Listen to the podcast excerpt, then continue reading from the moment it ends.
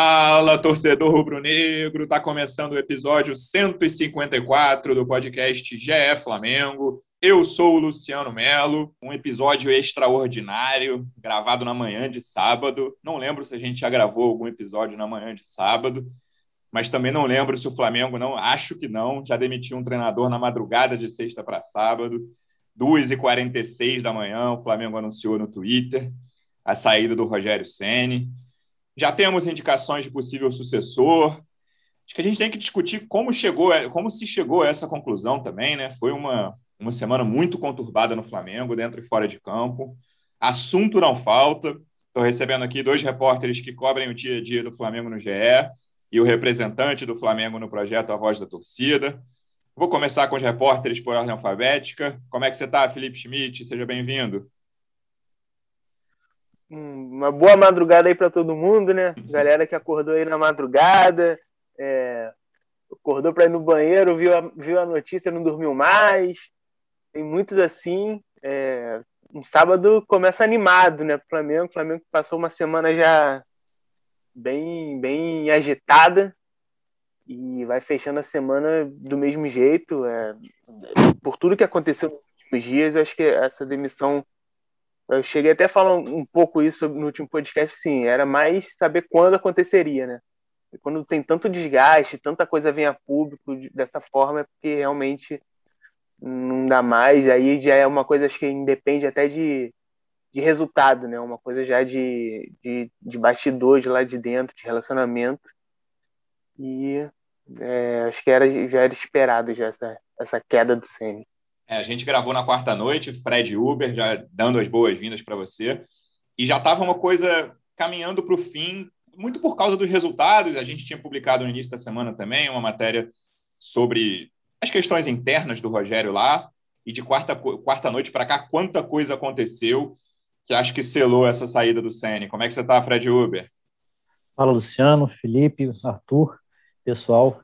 É, realmente acho que era uma coisa que ainda dentro do clube ainda algumas pessoas relutavam, ainda tentavam apostar no Renato, acho que muito pelo por, por não enxergarem no mercado uma boa, uma opção ideal, aquele aquele treinador dos sonhos que não existe nesse momento, está lá em Portugal, o treinador dos sonhos. Pois é, é... o presidente do clube preso lá.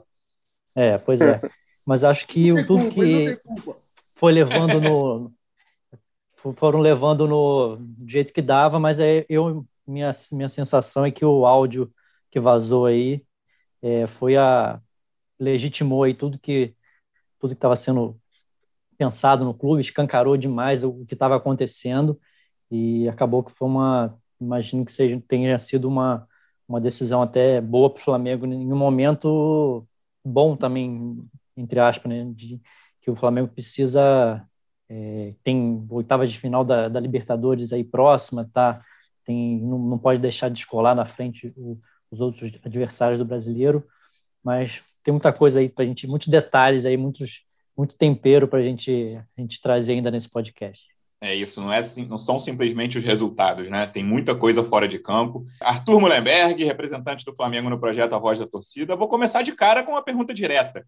Você gostou da demissão de Rogério Ceni? Depois a gente fala de sucessor. Primeiro só de Ceni, Arthur. Seja bem-vindo. Bom dia, Luciano, Fred, Felipe, galera que está ouvindo aí, atenta a tudo que está acontecendo no Flamengo. Cara, eu fiquei feliz, é lógico. O que eu só tenho uma fazer uma, uma, alguma reparo é o seguinte: é uma decisão que já devia ter sido tomada muito antes. O Flamengo, a diretoria do Flamengo, a diretoria do Flamengo está em atraso com essa decisão. Mas quanto, quando que você teria demitido, Arthur? Já para começar, mais ou menos quanto tempo atrasada está a diretoria do Flamengo ah, para você nessa questão? Brasileiro, depois do brasileiro, deveria ter sido mandado embora. Mesmo com o título. Mesmo com o título, pô. Sai numa boa, tipo, tipo Pazuelo, missão cumprida, sabe? Manda embora. Agora, o cara demorou, ficou. Deixaram o cara ficar até o momento em que, pô, não tem momento pior para mandar o cara embora, né? Uma semana antes do primeiro jogo do mata-mata. Mas assim, aqui é Flamengo, cara. O Flamengo está cumprindo o seu planejamento maluco que é sempre mandar o treinador no meio do brasileiro embora para ser campeão. Última vez que a gente ganhou um campo brasileiro sem ter mandar o cara embora foi em 92 com o Carlinhos. Já não tem mais esperança que isso volte a acontecer. Tá tudo certo, vamos em frente. Vamos lá, um dos responsáveis, né? Estou brincando, mas o autor da reportagem sobre os áudios, ou áudio vazado do analista de scout do Flamengo, publicada na sexta tarde, Felipe Schmidt. Conta esse clima um pouco. A gente até falou na matéria de hoje, né, de sábado, na reportagem lá do GE de hoje, que teve, teve o, o, Mauro César no UOL publicou também um, um, relatório de janeiro, né? Acho que isso incomodou muito, a gente disse isso no clube, não, não pelo lado do Mauro, o Mauro fez o trabalho dele. É, o clube ficou muito incomodado, as pessoas do clube ficaram muito incomodadas com o vazamento de um relatório seis meses depois, que chamavam o, o Kahneman e o Jeromel de jogadores do esporte, num, numa análise de, de adversários do Flamengo no jogo do brasileiro. E aí vem o áudio, é, que chegou até suas mãos na, na na tarde de sexta, a gente conversou, a gente publicou. Né? E aí o clima, a partir do momento daquela reportagem, Schmidt, logo depois da publicação, a gente via a repercussão, a vocês, é, setoristas, repórteres que estão ali acompanhando muito mais com os dirigentes, eu, Arthur, aqui vendo mais repercussão geral, rede social, WhatsApp. Pareceu que era o fim da linha, até o Fred Uber já falou aqui no, no início da participação dele. É, essas duas coisas que aconteceram na sexta deixaram o que estava muito complicado, deixaram insustentável. Eu acredito que sim. É... Acredito que a ideia inicial era até deixar o Ceni pelo menos até o jogo contra, contra a Chape, né? Tanto que no... nas horas seguintes da derrota para o Atlético Mineiro, a decisão era manter ele, era, né? Dar uma chance, mas quando vem esses áudios, assim, acho que escancara o, o, o clima que está dentro do Flamengo, é, essa questão de vazamento, é, esse, esse tiroteio que tem lá dentro, né? Né, entre várias correntes, pessoas que, que não se gostam, pessoas que não se dão, e vão tentando usar os meios deles para atingir o objetivo, para né, ficar melhor na imagem, enfim. É, o, o, o, relatório que vazou, que o Mauro César, nosso colega do UOL, publicou, é um pouco isso, né? Assim, é um, uma coisa de, de janeiro, tem ali uma mistura, né? Porque são, são setores diferentes. A análise Isso. de desempenho é uma coisa e o a análise de mercado, o scout, é, são dois setores diferentes, né? O, o, Fabinho, que é citado até na matéria do Mauro, ele é do, do setor de, de, de, scout, de, de scout, de mercado. Basicamente, relatório gente, de desempenho. É, basicamente, para a gente explicar, tem um setor que acompanha os próximos jogos, né? Tipo, ele faz é, análise, ó, o Flamengo vai jogar contra a Chapecoense. Vê os últimos jogos da Chapecoense, entrega um relatório completo, ó, esse cara aqui é o ponto forte, isso, a marcação é desse jeito, atacam dessa forma. E tem um setor que analisa Exato. possíveis reforços, né? Ó, o que, que a gente Exatamente. tem? Ah, a gente tem uma carência na lateral direita, estou chutando aqui. Beleza, vamos procurar quais são as opções que tem, é mais ou menos por aí. Exatamente. E esse próprio setor de scout, cara, já é um setor que é, não é uma unanimidade no Flamengo, sabe? Tem Algumas pessoas não, não encaram ele. Esse que tanta... o Fabinho é o responsável, né? Exatamente. Não encaram ele né, com tanto, tanta empolgação quanto, quanto outras correntes. Né? Eu lembro que quando a gente soltou até a matéria. Da, quando o Jesus sai, a gente solta a matéria do, do Domi, né? Que nós fomos os primeiros a dar o, o nome do Domenech.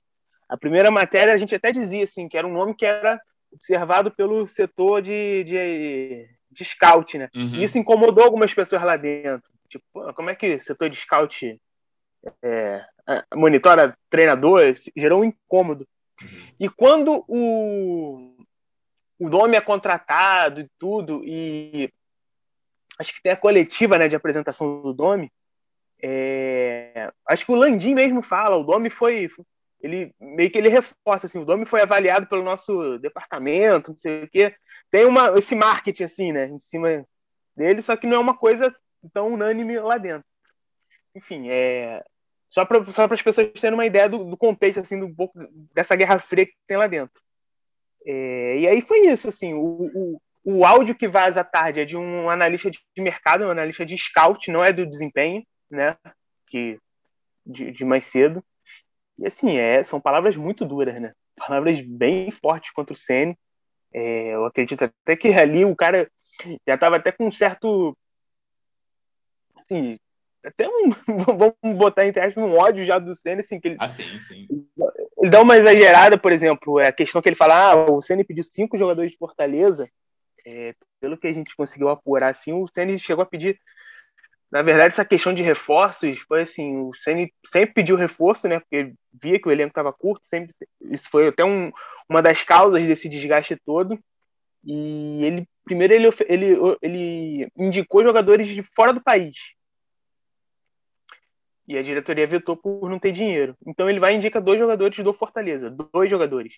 É, pelo que a gente soube, foi o Felipe Alves, goleiro, e o David, atacante. E também não. Não aí... são os caras que foram pro Ceará e pro Cuiabá. Né? Não, não são, não são, não são. É, e aí também foi no, Fortaleza ainda. Exatamente, foi vetado, a diretoria também não, não gostou dos nomes. Acho que mais para frente depois tem dois jogadores argentinos que são oferecidos. Também o Rogério não se empolga também, acaba é, não não não avançando. Então tem, teve esse realmente esse, esse entrever ali. Mas o cara fala cinco jogadores de Fortaleza, acho que não, pelo que a gente apurou não chegou a tanto, mas assim. O famoso é, molho, né? É, mas são palavras duras, né? São palavras duras. Ele, ele acabou demitido, né? Assim, infelizmente, porque no, no, até para deixar claro, no, no, nosso trabalho nunca é para prejudicar as pessoas dessa forma. É, ele acabou sendo demitido depois pelo, pelo, pelo Flamengo. O Flamengo, assim, o, o relato tem é que o Brás ficou louco com o vazamento, tanto do Mauro César quanto esse, assim. E o, o analista foi demitido já na tarde de sexta-feira. E, assim, quando isso sai, a repercussão toda que dá é. Né, fica, foi o que o Fred falou, fica meio que escancarado que realmente o clima é muito ruim é, entre, entre funcionários, em tudo, e aí acho que meio que deu a brecha para o Flamengo antecipar essa demissão, como, como eu falei, para mim, na minha opinião, já era uma coisa já que aconteceria, só faltava saber quando. É por aí. Eu queria saber como foi essa recepção, Fred. O Schmidt acabou de tocar nesse assunto a gente publicou que a diretoria estava reunida, né? O Landim, o Braz e o Spindle no Ninho do Urubu à tarde. Quando a gente publicou no GE essa reportagem do áudio, a gente publicou quatro e pouca da tarde. E aí foi um clima que, cara, o que já estava muito ruim, não só do Sene, né? Assim, é o que o Schmidt acabou de relatar. O Marcos Braz ficou maluco, o Landim mandou demitir. É, foi uma, um clima de consternação completa, porque claramente tinha gente tinham setores minando outros setores, né? Acho que não tem nenhum santo nessa história, né? Eu também acho que, até vamos falar sobre isso, o Rogério não sai como um, um pobre coitado que foi vítima de tudo, não, assim, é, é, ele tem as questões dele, várias questões internas, não é o primeiro clube que ele enfrenta essas questões, mas o, a divulgação desse áudio, o áudio ter corrido, né? O cara ter gravado um áudio com essas palavras, como o Schmidt citou, mostra como o clima estava corroído ali dentro, não tinha nem como esconder, né? Qualquer, qualquer insatisfação ali ficou muito clara. Você não tinha como o Marcos Braz ou qualquer representante do departamento de futebol ou o próprio Rogério Senna chegar na coletiva pós-jogo contra a Chapecoense, por exemplo, e falar: nosso, nosso clima é ótimo, está tudo bem dentro do Flamengo, que o áudio deixou muito claro que isso não era verdade. É, então, eu acho que isso foi o, foi o estopim, né? Esse áudio escancarou tudo, como a gente falou, e aí acabou. Aconteceu depois foi, foi mais consequência disso, né? Reuniões, é, o pessoal do futebol, a cúpula do futebol, o Braz e o Spinda lá no Ninho do Urubu tentando resolver, parar as arestas. É, foi decidido também, já em relação ao Ceni, é, foi levada a ideia depois para o Landim, a, a, ideia da demissão dele. A gente não pode nem falar, não sei se a gente pode falar demissão, né? Porque agora não, não, não existe mais demissão, né? A saída. Né? Porque... Olha que eu não sei o que, como é que o Ceni vai lidar com isso, eu estava falando sobre isso. E o Cruzeiro está vivendo essa situação na Série B, né? porque o Felipe Conceição não aceitou a história do comum. Eles botaram em comum acordo, o Felipe Conceição não aceitou e foi para a justiça, porque ele já tem outro clube lá, o Remo. Então tem que ver como é que o Ceni vai lidar com isso também. Pode ser que ele. Ah, beleza, vai como um acordo aí. Mas já é, tem um caso de um clube que o cara foi para a justiça comuni... por isso. No comunicado, não por, por, por, acaso, não tem a palavra demissão. Né? Exatamente. Né? Por acaso, né? É, então, aí foi levado para o Landim, que acabou dando, é, dando um aval para a saída do, do Sene. Aí o Braz e o, o Spindle foram até a, até a casa do Senna, conversaram com ele e tal, isso já no início da madrugada, Senna, aparentemente, segundo os relatos, né, entendeu a situação e foi comunicado a ele que o, que, que o clube comunicaria já nas redes sociais na madrugada. Tem muita gente falando é, que ele ficou sabendo pela imprensa e tal, pelo, ficou sabendo pela internet, pelos relatos que a gente teve do clube, que não foi exatamente uhum. assim. O Senna ainda não falou, né, Uber, depois da demissão? Não, ainda não. Ah, Bora, galera. E não foi ao clube na, nessa manhã, nem os, os, o pessoal da comissão dele. os auxiliares e o preparador físico já não. A gente está gravando aqui 11h40 da manhã, então se quando você estiver ouvindo esse podcast, se o Ceni já tiver falado, é por causa disso que no momento da gravação ele não falou ainda. Diga, Arthur.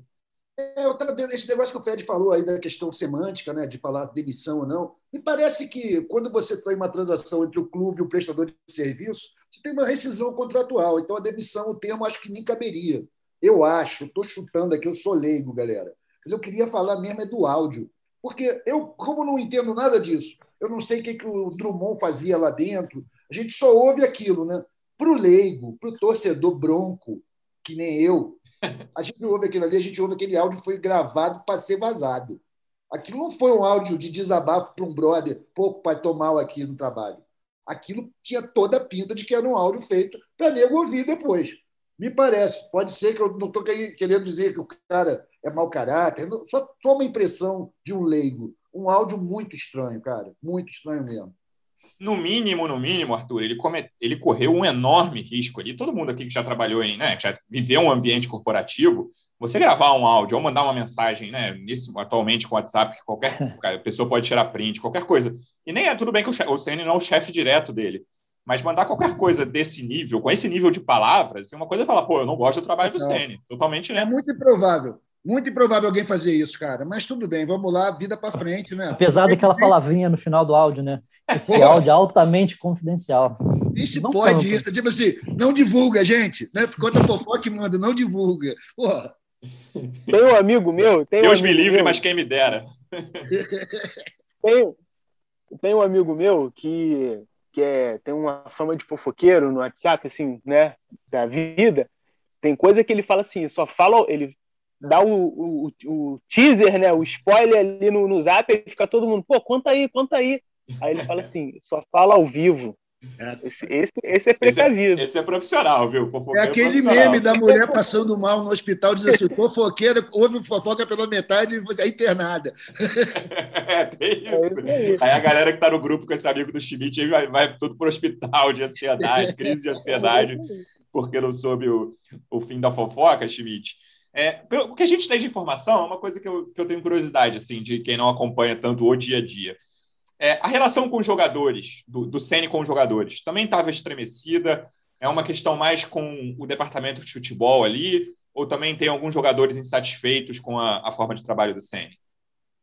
Cara, vou te, vou te relatar um episódio. Assim que essa matéria saiu, é, do áudio, e no áudio o, uhum. o, cara até fala assim: ah, ele fala mal do, dos funcionários, né? Ele sai, Isso. ele tá falando funcionário, funcionário sai, ele fala mal e tal cara, duas pessoas assim, é, ligadas a jogadores e tal, pessoas diferentes, vieram falar comigo e falaram assim, cara, ele faz a mesma coisa com os jogadores. Duas pessoas ligadas, assim, que conhecem jogadores. É, tem alguns relatos, né, de, de alguns, assim, é, de treino, né, que, que os, os jogadores meio que questionavam e ele rebatia e tal. Tem um pouco isso. É, tem um pouco o lado do Ceni também, assim, que a gente conseguiu apurar um pouco, que, pô, é um, ele não tinha nenhuma reclamação a fazer dos jogadores e pelo menos publicamente ele sempre também deixou isso claro, ele sempre elogiou o grupo de jogadores. É...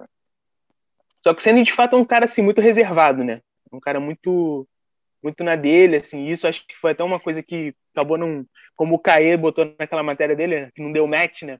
Esse jeito do, do, do Rogério de ser reservado, de ser profissional, de ser muito é, fechado, acho que não, não, combinou muito, né? Acho que aí não é nem, assim, é o jeito do cara também, né? Não dá também para exigir que ele seja de, outro, de outra forma.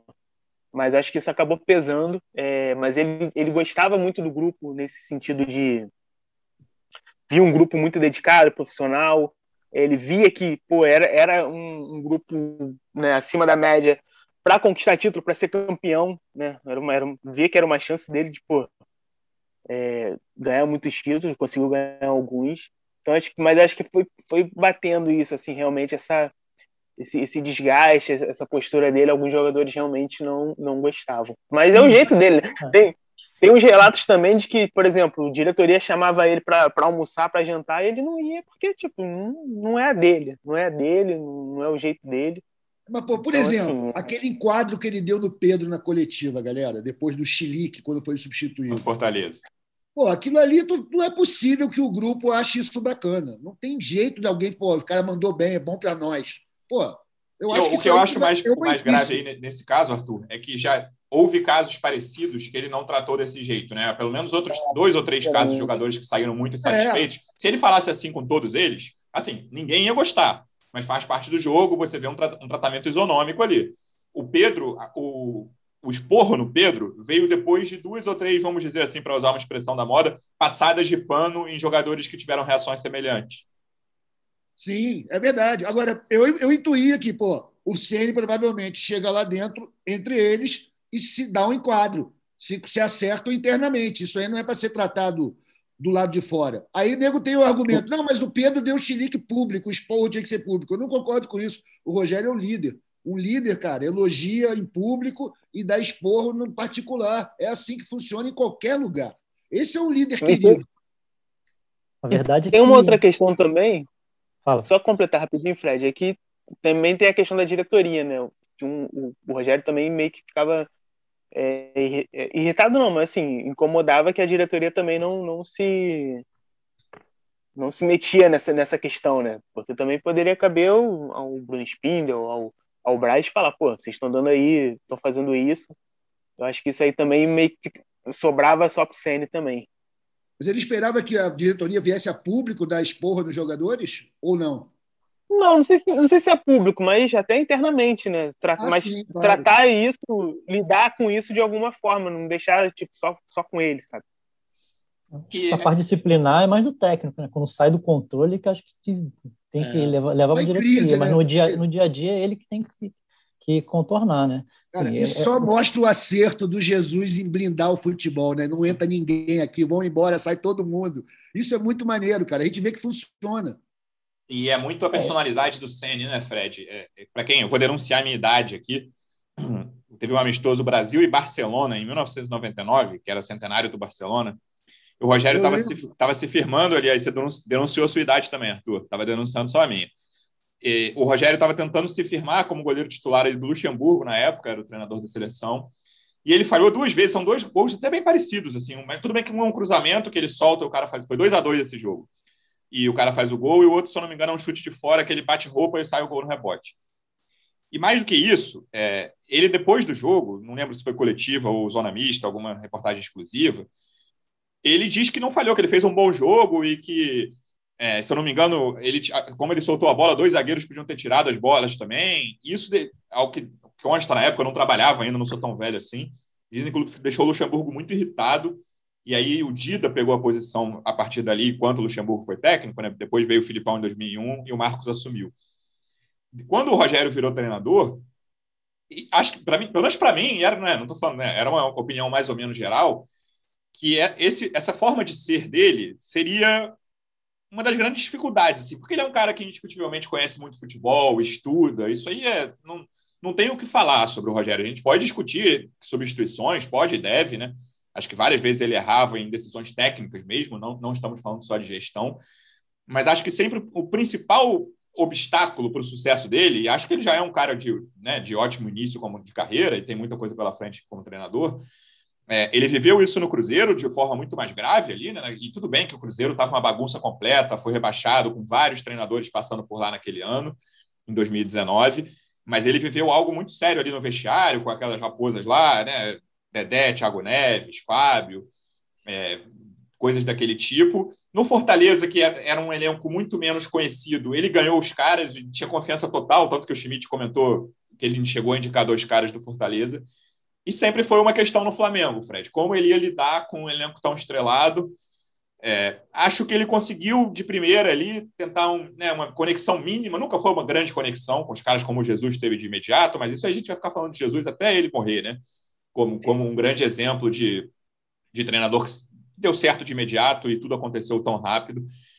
E agora, com a sequência do trabalho, a coisa foi minando, né? Aos poucos, não sei se teve um grande episódio, mas complicou muito a permanência dele. Essa, esse ponto da gestão específico, Fred. É, eu acho que, que em resumo, foi o, o, a personalidade dele não bateu, não bate com a do Flamengo, né? Com, com um elenco estrelado desse. Acho que no início até ele conseguiu fechar ali com, com os mais experientes, Felipe Luiz, Diego, Diego Alves. Acho que isso ajudou ele no início. Assim, com o passar do, dos dias, dos acontecimentos, foi vai tendo desgaste, né? Esses, as, as opções dele, as decisões dele.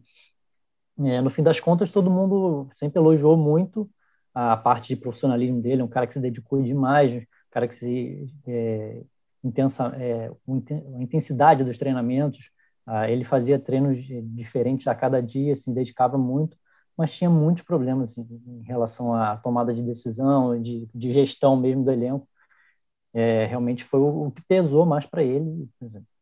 Você vê Gabriel, é, Gerson, Pedro, acabaram ficando bem desgastados com ele, mas foi isso, acho que foi mais que mais dessa personalidade dele, que acho que ele traz até mais do, da época de São Paulo, ainda de jogador, talvez não conseguiu ainda dissociar essa imagem de ídolo do São Paulo, ídolo como jogador de, de técnico. E aí, vamos partir para o substituto, então. Acho que capítulo Rogério Senna na história do Flamengo está encerrado, pelo menos por enquanto, né? Quem sabe um dia ele volte, mas acho que não será tão cedo.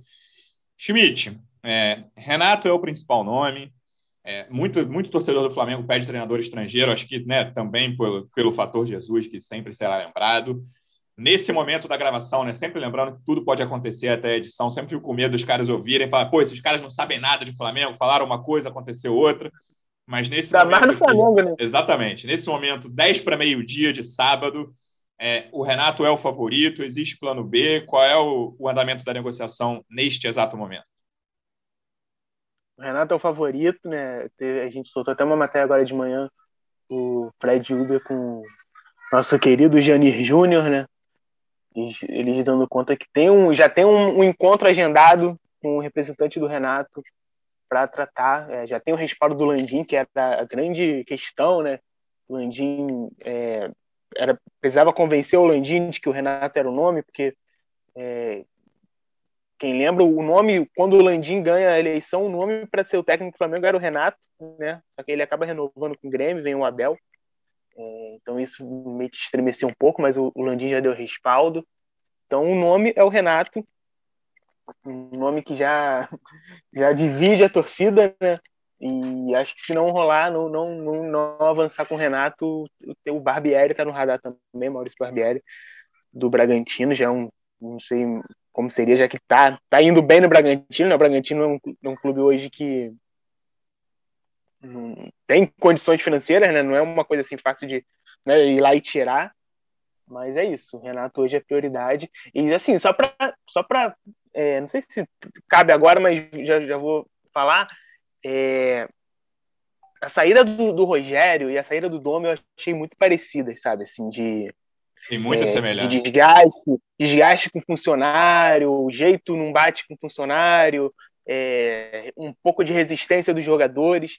Então, assim, tá vindo o Renato, um terceiro técnico, terceiro técnico depois de Cristo, né? Depois de Jesus. E assim, é, acho que tem que mudar muita coisa internamente no Flamengo, sabe? Não dá para botar só na conta dos treinadores. Acho que tanto o Domi quanto o Senna, eles tiveram problemas, tiveram, né?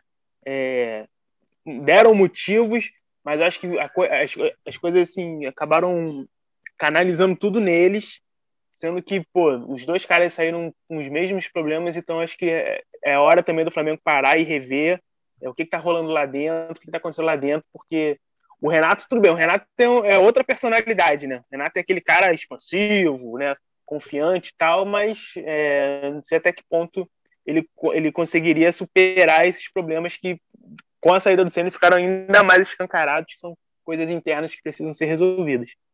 É, o Fred, eu vou, depois eu vou perguntar para o Arthur a opinião da torcida, mas você que publicou essa reportagem agora no sábado de manhã sobre a conversa marcada pro, com o Renato, é, tem até, o, o Schmidt já citou isso, tem uma divisão interna né, no, no, clube já sobre o nome do Renato. O, o Landim não é o maior fã, né, isso é muito claro para todo mundo que, que acompanha o Flamengo. Não é o nome preferido do Landim, mas né, como a coisa está andando, como a Libertadores estão perto aí para ser, ser jogada os dois jogos das oitavas de final. Ele topou conversar para ver qual vai ser. É um nome que, se chegar, né, por enquanto é o favorito, mas não, não tem nada certo ainda, chega com essa questão ainda interna. Eu acho que o Renato, em relação a isso, sabe resolver bem. Eu quero ver mais o trabalho dentro de campo se ele for o técnico do Flamengo. Mas no início, né, se tudo pudesse sair como o Landim quisesse, por exemplo, não seria o nome dos sonhos dele? Acho que não. O Renato é meio que ele o ama e odeia, né? O cara muito de personalidade muito forte, se posiciona muito, assim, é, às vezes essa arrogância dele, né? É, cria esse, essa dicotomia quando as pessoas falam do Renato. É, até, até a nossa, a nossa enquete que a gente colocou lá de aprovação da torcida tá, tá bem dividida, tá 55% aprovando e 45, quase 45 aqui não, não aprovando. Assim, acho que é muito isso, o Renato, é que ele ama e odeia. Mas vamos ver, assim, eu acho que é muita falta de opção a curto prazo, como você falou, né? É, nos outras vezes, aí, quando foi o Dômia, eles ficaram uma semana na Europa fazendo entrevista, entrevistaram três ou quatro candidatos, é, pelo, no meio da temporada, com uma Libertadores batendo na porta, aí talvez até o Landim seja convencido de que o Renato é uma opção interessante para o momento, para dar sequência nessa, nesse trabalho, né? Mas eu acho que nem eu, nem quem gosta do Renato acha que ele é, talvez seja a melhor opção do mundo. É, essa questão da reposição é muito dramática. Tem jogo quarta-feira de Libertadores. Antes tem a Chapecoense, que vai ser o Maurício Souza. Arthur, você está entre os 55% que aprovam ou entre os 45% que reprovam? Eu acho que eu estou entre os que reprovam, brother, porque, uhum. na, na, verdade, o que eu acho que o Flamengo precisa agora, o perfil do técnico que o Flamengo precisa agora, é o que tiver a menor capacidade de atrapalhar, tentando impor um tipo de jogo como, foi, como fez o Ceni. Né? O Ceni não era um cara do vamos lá, porra. É um técnico que tem pretensões táticas e estuda e o cacete. Tinha uma ideia de jogo. Eu talvez agora, apesar de eu ser contra, um técnico como o Renato, que vamos lá, galera, que já vai pelo menos pacificar dentro do, do clube, né? Todo mundo vai bater palma para ele, porque ele é um cara simpático, tem uma história na Gávea. É capaz de fazer treino na Gávea e tudo para ficar mais perto da rede. Vai falar para o Gabigol ver o DVD dele? Pô, os caras vão ficar, cara. Ele, nisso daí, ele vai trazer. Ele é uma agenda positiva, porque ele traz toda uma coisa de um tempo legal, de uma carioquismo, de uma coisa que ele é muito identificado com o Flamengo mesmo. Tem uma galera que é muito fã dele. Eu tenho minhas questões com ele em relação ao futebol mesmo. Eu acho que ele não é um treinador muito maneiro. Não é um cara que tem ideias, que faz um time jogar muito bem. Ele é retranqueiro pra caceta. Adora jogar Copa, onde o fator sorte é muito grande e no ponto corrido o resultado dele, o desempenho dele não é legal, né? Ele não tem nada para mostrar em outros corridos. Infelizmente, cara, todo mundo está com a sombra de Jesus até hoje. Tudo que está acontecendo no Flamengo é o Jesus. O nego deixou o sarrafo muito alto. Todo mundo vai se esforçar para alcançar e não vai conseguir, porque trabalham de jeito diferente, né? E entre os que reprovam, Arthur, que, que você tá, acho até que a sombra do Jesus também está marcada no caso do Renato, naquela semifinal de Libertadores, né? Tem aquele foi, e, e, não, Então, mais do que o cinco, cara, eu, eu, eu, sou, eu tenho uma opinião sobre aquela semifinal que eu acho que o Flamengo jogou mais bola lá, que foi um a um. Cara, o Flamengo massacrou o Grêmio dentro da arena. Era para ter saído lá, teve aqueles, se eu não me engano, dois gols anulados por milímetros. Três gols anulados, é, pô. Cara, o Flamengo, assim, o Flamengo era para ter concordo. voltado de Porto Alegre com 3 a 0 3 a 1 que seja, que tomou o gol no fim ali. O 5 a 0 obviamente, é uma atuação de Galo inesquecível aquele jogo. Ninguém vai que estava no Maracanã vai esquecer, o que viu pela TV, enfim. Mas o que o Flamengo dominou o Grêmio nos 180 minutos daquele confronto ali foi brincadeira. Total. O Renato não tem moral, não é por causa disso, cara. A gente tem uma, um histórico com o Renato do outro lado, né? Que não é bacana. Né? A gente começa com o gol de barriga lá em 95, desde então é uma vendeta eterna da torcida com ele. A gente ter ganhado do Vasco na final da Copa do Brasil de 2006, com ele empurrando o Valdirão para fora. Vocês lembram, né? O Renato papel quando joga o Flamengo. Exatamente. Ele joga o Flamengo, cara. Ele joga o Flamengo, ele perde o controle. Ele tá, para ele vai ser muito bom, uma vitória pessoal ele voltar a ser técnico do Flamengo, até porque tem uma história que é o seguinte, é que nem aquele relógio do fim do mundo, né, sobre o hecatombe atômica. O Renato a cada dia que passa se aproxima do Flamengo. Mesmo quando Jesus estava no auge, ele está tá destinado a treinar do Flamengo. A gente sabe como é que é isso. Pô, no futebol brasileiro, cara, não tem jeito. Como o nego sabia que um dia ele ia jogar no Fluminense. E, assim foi, entendeu? A gente vai Ô, ter que aturar, cara. Luciano, Espero que ele atrapalhe o menos ah. possível. Uma curiosidade, começou cedo a história hoje, né? Por da madrugada do anúncio e tal. Aí falando com pessoas próximas ao Renato, assim, lá por nove da manhã, e falei, pô, não, não tem nenhuma chance do Renato estar tá sabendo ainda da demissão do, do do Sene, essa hora, já mandei mensagem Olha que ele, ele pode ter visto antes de dormir, pouco cara. da manhã. É, eu acho que ah, foi, o cara disse que foi essa é hora para o Renato saber. Acho que 15 para as 3, 15 para as 3 ele estava acordado ainda, hein, meu palpite. Um amigo falou aqui, pô, mandei mensagem para ele de manhã, tá com um pontinho até agora, certamente está com o celular desligado, daqui a pouco ele vai saber da demissão do Senna. É, uma coisa interessante aí que pô, o Jesus também foi muito diferente, o Jesus chegou com uma equipe toda montada, é, bem numerosa, com tudo já bem azeitado, né? O Renato não tem. E na parada para a Copa América ainda tem isso, né? É, e o Renato tem, a, a comissão dele é só o, o auxiliar dele, o Alexandre Mendes, e estava com o Grêmio lá com o preparador Vitor Hugo, que acho que na negociação, esse tema Vitor Hugo acho que vai ter que ser discutido, é um cara que saiu mal do Flamengo, ele era preparador de goleiros na época ali do, do Muralha, aquela, aquela final lá que, que o Muralha pulou para o canto direito todas as, as disputas, era o Vitor Hugo, preparador de goleiros, é um, um, cara que saiu meio mal do, do Flamengo, eu não sei como que vai ser a vão conduzir é, essa formação de, de comissão técnica nessa negociação com o Renato. A equipe do Renato é a Carol Portalupe, galera. É só isso que tem. É, é, é o DVD dele, é isso que eu falei. Ele, o que ele mais gosta de, de falar é do DVD dele. E, Schmidt, é curioso que o, o Arthur citou essa vendeta da torcida é, para o Renato desde 95, passando por outros episódios mas ele sempre deixou esse flerte aceso ali, né? Quando ele ia jogo das estrelas do Zico no Maracanã, no fim do ano. Ele, empregado ou desempregado, ele sempre gostou de deixar esse flerte aceso ali como possível futuro treinador do Flamengo. Ele sempre se deixou querer, né? Exato. Sempre, sempre ali. É, tem muitos amigos flamenguistas que gostam muito dele, acho que ele é a cara do Flamengo, né? Aquele, esse, esse jeitão, né? mais fanfarrão, né? Esse jeito mais. Eu acho que acho que combinam muito com o Flamengo. Acho que o Arthur vai até concordar nesse sentido. Total. É, é assim. É, eu tô curioso para ver, cara. É, é, pelos, pelos os últimos anos de trabalho, ele realmente é gera algumas dúvidas, né? Esse, esse, essa goleada na, na final da Libertadores é um pouco isso. Ficou muito marcado, né? O vídeo que tem de um analista português mostrando exatamente como Jesus é, de, bola destruiu, parada, né? assim, brin brincou com a, com a, bola parada. Assim, foi uma coisa que ficou muito marcada, pelo menos na bolha de, de rede social, isso é sempre, sempre lembrado. É, agora sim, eu acho que para caso acerte para dar certo, os dois lados vão ter que se adaptar, né? É, o Flamengo vai ter que entender o, o Renato ali, o Renato também vai, vai saber. Por exemplo, o Arthur citou uma questão aí dele que ele falou que ele não gosta muito de, de ponto corrido e tal. É porque no Grêmio ele mandava, né, cara? No Grêmio ele decidia, olha só, vou, vou jogar só Copa do Brasil e Libertadores e ninguém falava nada. Eu acho que eu, eu acho difícil que ele, que ele chegue com essa moral no Flamengo. Ele pode ter essa moral mais pra frente, mas ele não vai chegar com essa moral. Ele vai ter que se adaptar, né? O Flamengo tem toda uma estrutura e essa estrutura, de repente, também tem que se adaptar ao Renato para não acontecer o que aconteceu com os últimos técnicos. Então, assim, é, em caso de acerto, a ser confirmado o Renato, acho que o mais interessante vai ser isso, assim, vai ver como os dois lados, que sempre se sempre flertaram, e agora que se começarem realmente a namorar, como eles vão se adaptar, porque, né, fazer um, a, a metáfora aqui, namorar uma coisa, quando casa e tá no, na, no mesmo lugar, convive, é completamente diferente, né? Então, essa, essa adaptação é, é uma coisa que, que, eu acho que vai ser interessante de ver se, se rolar mesmo. Ó, Renato, que nesse momento, meio-dia e três, está na praia jogando vôlei. Temos relatos aqui já, imagens chegando aqui. Então, assim, o encontro, o almoço aí com o Flamengo vai ficar um pouquinho para mais tarde, quando o sol baixar.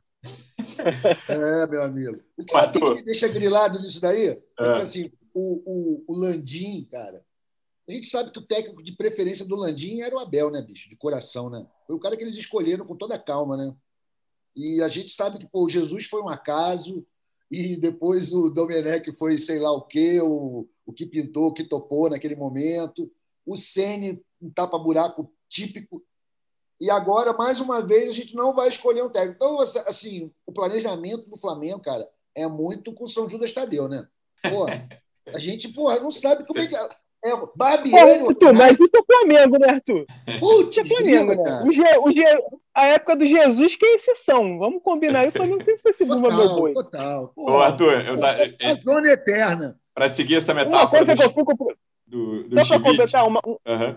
uma, coisa, uma coisa assim, que eu estava até falando ontem, não tem um interino carismático no Flamengo.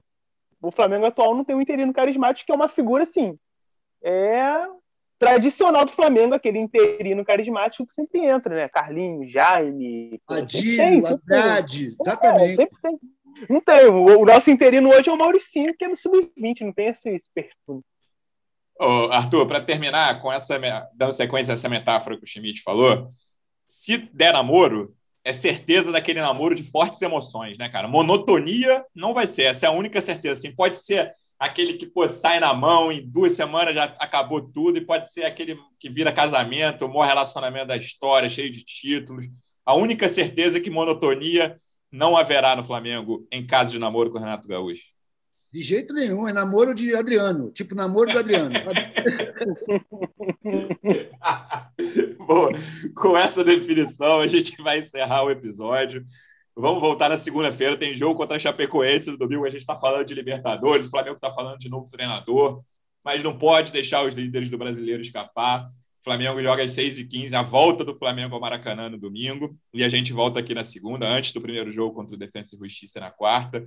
Schmidt, obrigado pela presença mais uma vez. A gente, eu normalmente falo, a gente volta semana que vem, mas ó, daqui a dois dias já tem podcast de novo. Obrigado, amigo. Abraço. Ou amanhã, né? Nunca se sabe, né?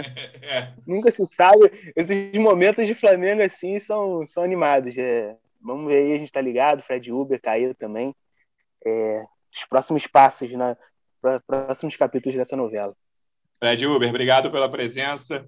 Ficaremos ligados. A qualquer momento a gente volta, como disse Schmidt. Abraço. Valeu. É, vamos, galera, acompanhar aí no GE, que muita coisa vai acontecer ainda até esse jogo com a Chapecoense. Um abraço a todos. Valeu, Arthur. Estamos ligados Valeu. e na segunda a gente Valeu. volta. Obrigado, amigo. Abraço. Valeu, galera. Um abração aí para todo mundo. Vamos ver se a gente ganha da Chapecoense. Um abraço. Torcedor rubro-negro, obrigado pela audiência. Até segunda-feira. Um abraço. convite para falta, cobrança! Gol!